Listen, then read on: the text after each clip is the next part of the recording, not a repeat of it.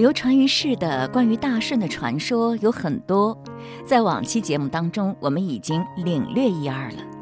大顺不仅人好，还非常有智慧。有专家认为，我国古代的政治典范首推唐尧和虞舜，又以舜更为可贵。那大顺的智慧在治国理政中又是怎样体现的呢？我们今天通过一句话来了解。今日嘉宾马庆西，主持人溪水。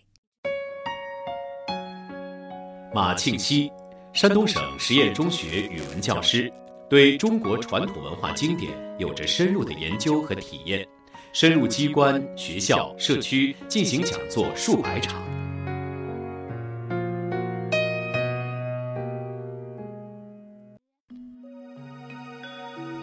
子曰。顺其大志也与？顺好问而好察而言，隐恶而扬善，执其两端，用其中于民，其斯以为顺乎？这句话就是夫子赞美大顺。前面我们讲都是大顺的一些事迹，这一个才触及到了大顺的内心。夫子讲他是有大智慧的人，怎么体现呢？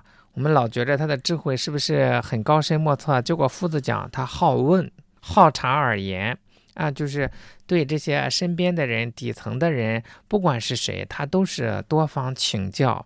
再一个，隐恶而扬善。像咱们讲，他在雷泽这个地方打鱼，年轻的人都去找那个水流的慢的、鱼多的地方打，剩下一些年老的人、年体力弱的人没办法，就到水流急的、鱼少的地方去打。但是大顺就不这么干，他主动的让，他让了之后呢，又不表扬自己，而是看到有人跟着他一起让，他就表扬。哎呀，这个人真让。还有那些抢的，他不说。这么时间久了，慢慢的让的人越来越多，那个不让的人，因为没有撕破脸，没有说他不好，现在也变得好了。结果到最后，这个整个的风气就改变，对隐恶而扬善，在他办事情的一个原则，执其两端，用其中于民。就我们说这是两头，哪两头呢？这个事情有利有弊，考虑考虑利这一方面，考虑考虑弊这一方面，用这个中就是中庸中道。这个中道不是说像一条河流，此岸和彼岸，然后河流的中间不是。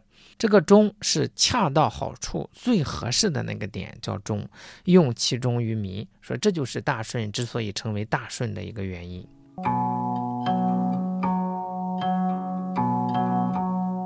孔子感叹说：“大顺太有智慧了。大顺的智慧体现在哪儿呢？就这么短短一句话。”从六点进行了说明。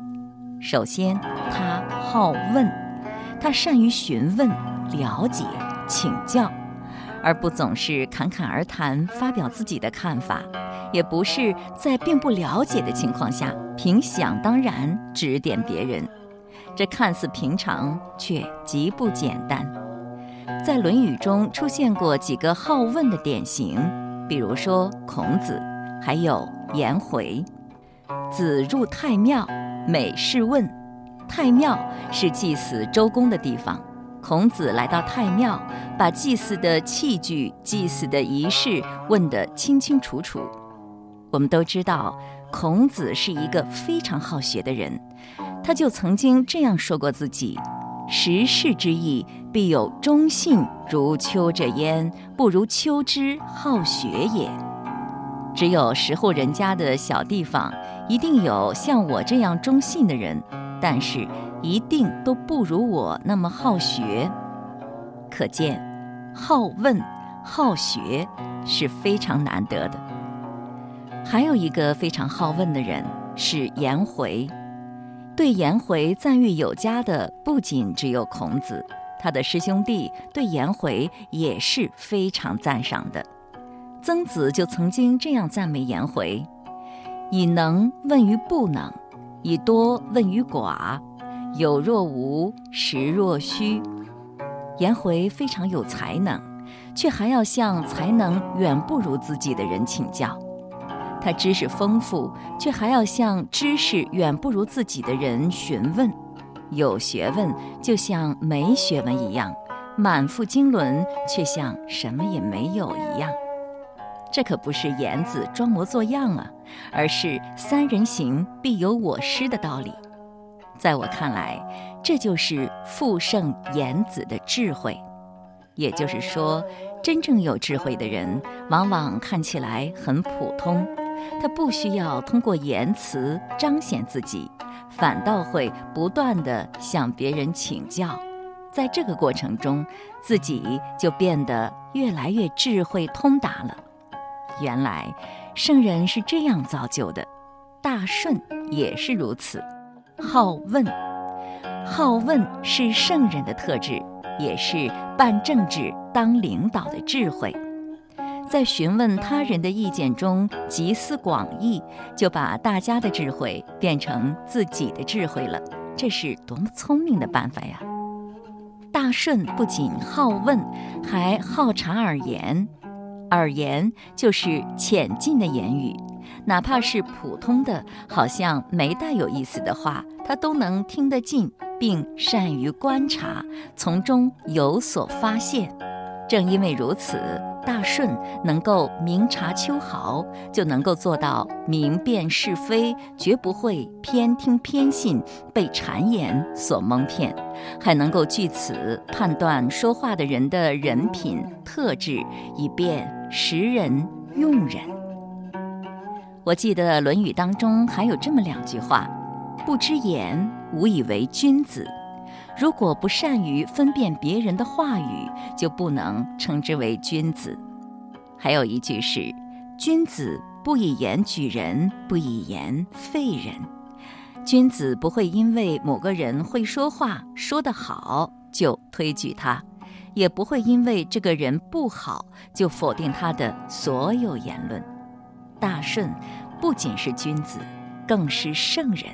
普通人容易轻信，也很容易偏听偏信的毛病，他都没有。他的心灵如明镜般的光洁明亮，没有一丝尘埃。他看一切都清楚明白，能照出世间一切美丑黑白，却又总是隐恶扬善。注意，这里不是惩恶扬善，而是隐恶扬善。为什么是隐恶扬善，而不是惩恶扬善呢？为什么对不好的事情还要隐藏遮掩呢？因为普通人难免有贪求、自私的心理，大顺看到了，却也不会揭露，这样就不会制造对立，他人也就不会肆无忌惮。他表彰美善的行为，很自然的就会引导人们模仿这样的行为。即使是不好的人，也会悄悄改变了。如果为政者在工作当中能这样引导，就会使好人出头，不好的人也会有所收敛，使好事得以推展和发扬，不好的事情就得到遏制了。如此这般，好的风气就在不知不觉中形成了。大顺在雷泽捕鱼的时候就是这样做的。执其两端，用其中于民。两端指的是是非、功过、利害两端。中是什么意思呢？中间路线吗？不好不坏吗？无功无过吗？当然不是。中是中庸，中庸就是恰到好处，恰逢其时，把握时机，顺势而为。即使是好事。如果时机不对，也不会成功，说不定就变成了坏事。所以，把好事办好并不容易。而大顺是一个能够把握时机、把事办好的人，也就是一个能够达到中庸境界的人。或许有人会问：中庸的境界很高吗？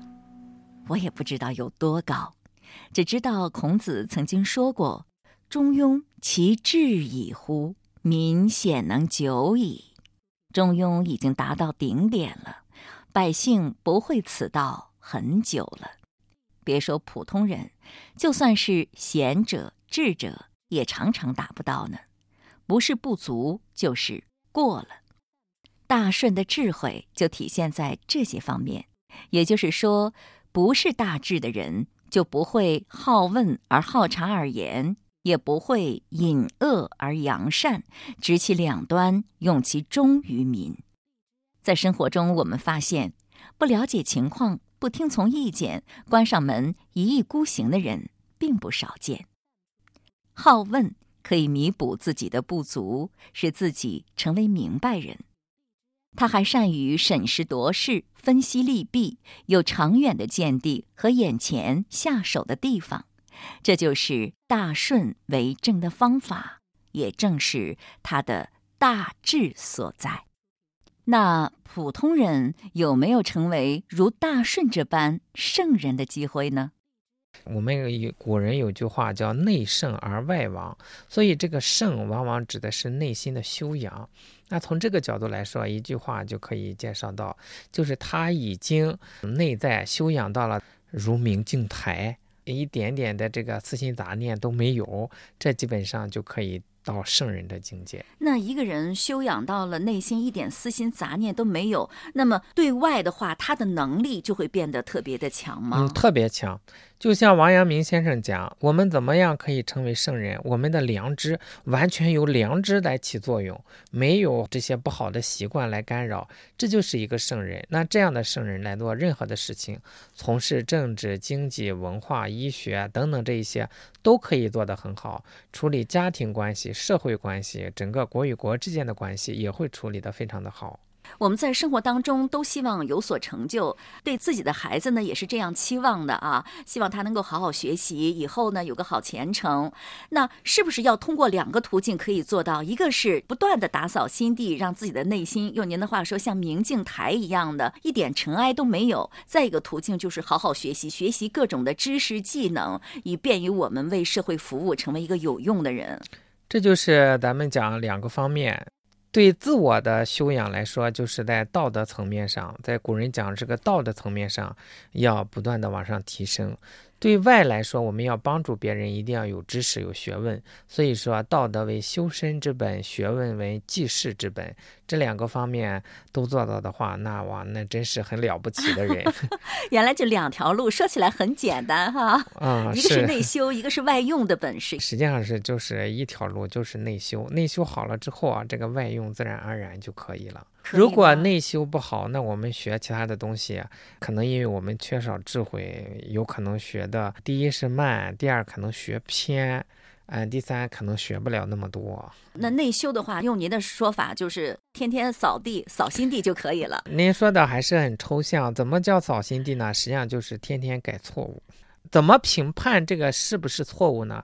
就是以古圣先贤留下来的这一些道德标准为衡量，一致的我们就保留，如果不一致的就去掉，就这样一个过程。啊，有愿望以后或者是在生活当中、在工作当中做一番事业的人，有这样雄心壮志的人，那首先还是要从这个修身做起。是的，啊，然后好好学习。这个《大学》里面讲嘛，自天子以至于庶人，一是皆以修身为本。唐尧和虞舜是我国古代的政治典范。舜从尧手中接过天下，又能选贤举能，再将天下交付夏禹，传公不传私。孔子赞其大智。其智慧展现在办政之中，便是中庸。中庸之道，乃智慧之顶点。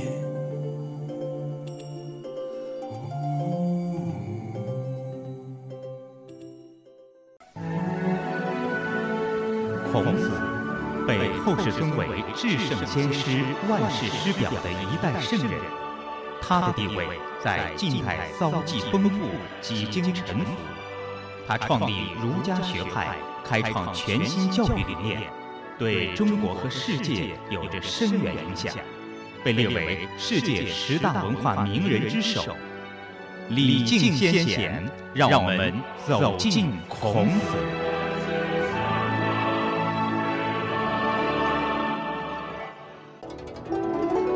洞察时事，一览风云，品读《论语》，慧眼看世界。《论语》第三章的内容基本都是围绕礼而讲的。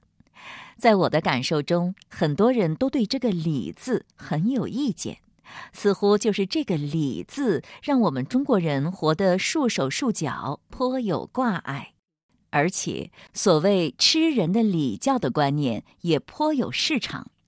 对于这些内容，身为我国的传统文化而自豪的马老师会怎么说呢？说起孔子特别推崇的这个礼呢，人们就很容易想起鲁迅先生的话，就是那个吃人的礼教。他在《狂人日记》当中就写过这么一句话。是这么说的：说我翻开历史一查，这历史没有年代，歪歪斜斜的，每页上都写着“仁义道德”几个字。我横竖睡不着，仔细看了半夜，才从字缝里看出字来，满本都写着两个字“吃人”。你怎么看？一百年前知识分子们的那种反礼教，和今天正在努力进行推动的恢复传统文化？当时这些知识分子完全是从政治的角度考虑，他们觉着中国落后挨打了，找不出别的原因来，或者说他没有这个能力找出原因来，就归结于是中国文化的事情，实际上没有必要。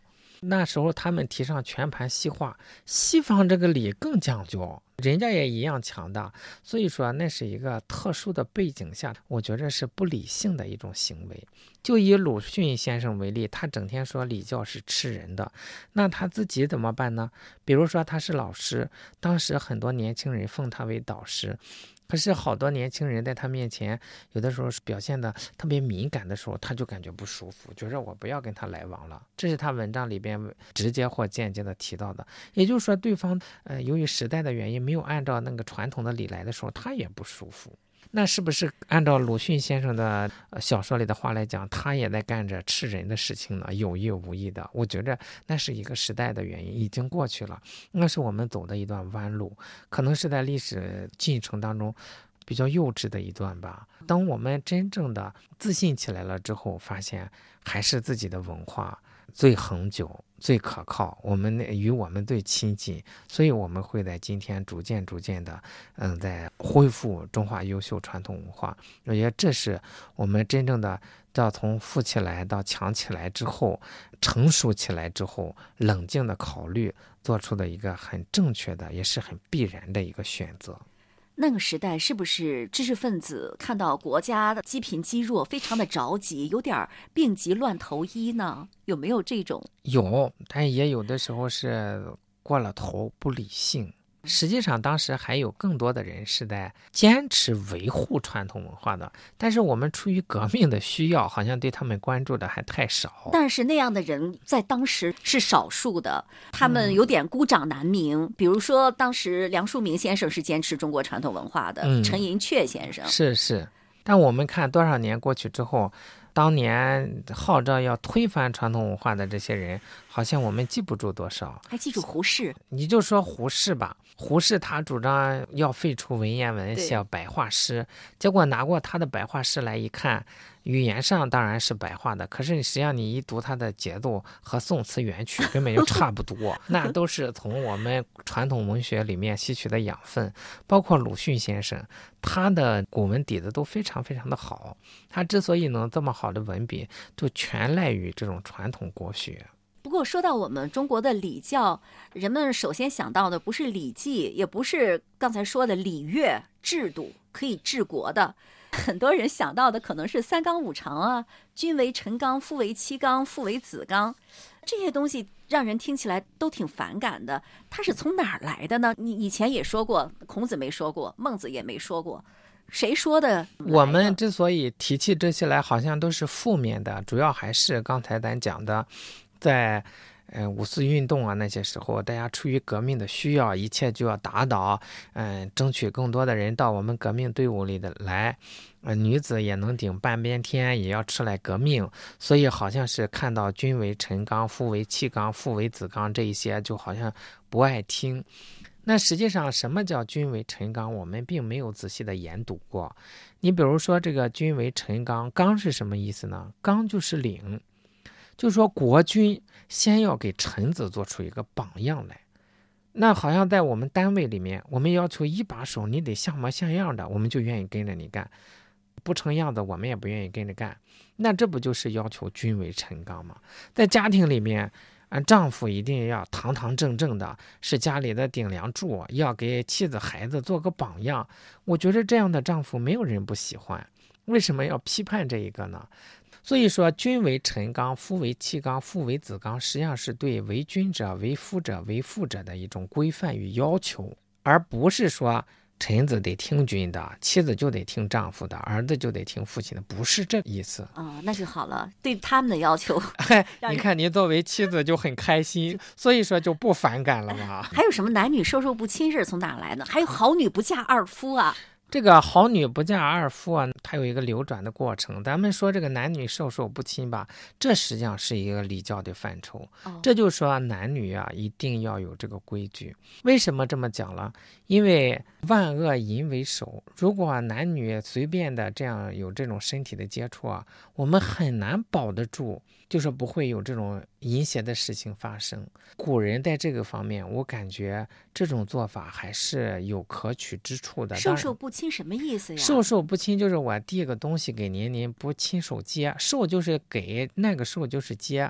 我们在《红楼梦》里会看到这样一个细节：那个贾环呀，想问那个方官要个化妆品给自己的女朋友，他就伸着手去接，但是方官呢包好了之后啊，就扔到一边，然后他才从那个地方去。拿就是这个样子的，太过了吧？有什么呀？这就是我们在现代社会觉着那个肯定是很过的，但是在古人那里，他为了这种社会的稳定、男女关系的纯正，他这也是一种思路，也是一种方法。那现在当然不可能做到了。为什么古人会制定这个呢？就是这个男女关系，你看为什么称作淫呢？淫就是过度的意思，一切过分的、过度的，就是超过了应有的度的东西都叫淫。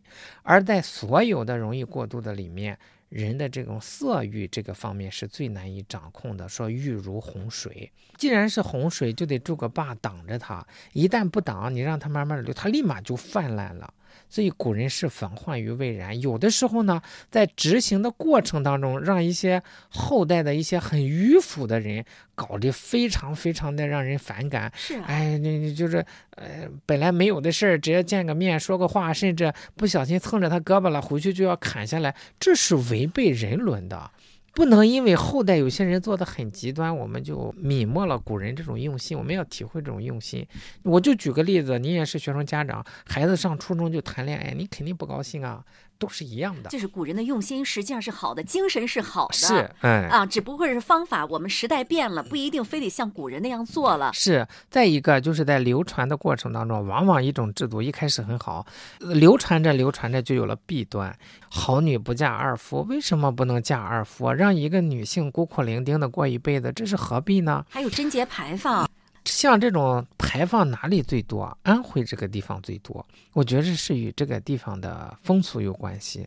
这个地方我们有一一商人叫徽商，大部分都出外做买卖，因为要出去那个时候交通不方便，要坐到山西去、东北去，成年不在家，如果家里面这个女性不贞洁，恐怕也不行。回来之后生的孩子都不知道是谁的，所以这个时候他们就需要有一种。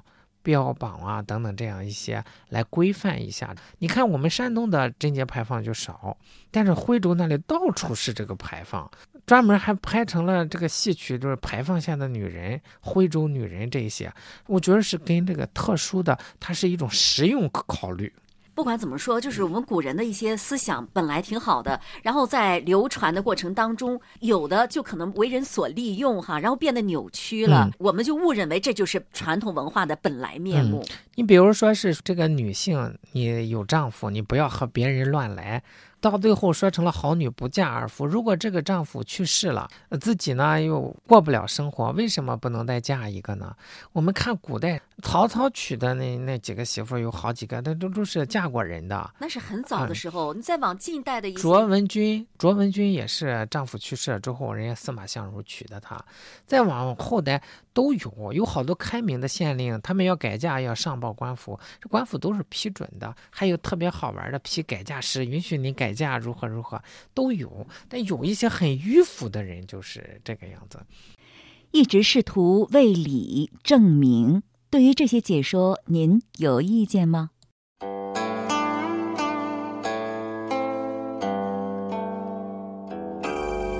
回望历史，五千年风云变幻，服饰、发型、礼节、房舍、用具，变化之大，可谓无法想象。同时，我们也发现，变的都是有形的，不变的是那无形的。这无形的又是什么呢？又该如何以不变应万变呢？圣者说：“真理是永恒不变的。”或许，这就是我们应该追寻和把握的，以此不变，应其万变。今天的节目就是这样了。品读《论语》播出时间每周六周日二十一点三十分。品读《论语》往期节目已经上载山东经济广播手机客户端、闪电客户端。主持人溪水代表节目嘉宾马庆西，感谢您的收听。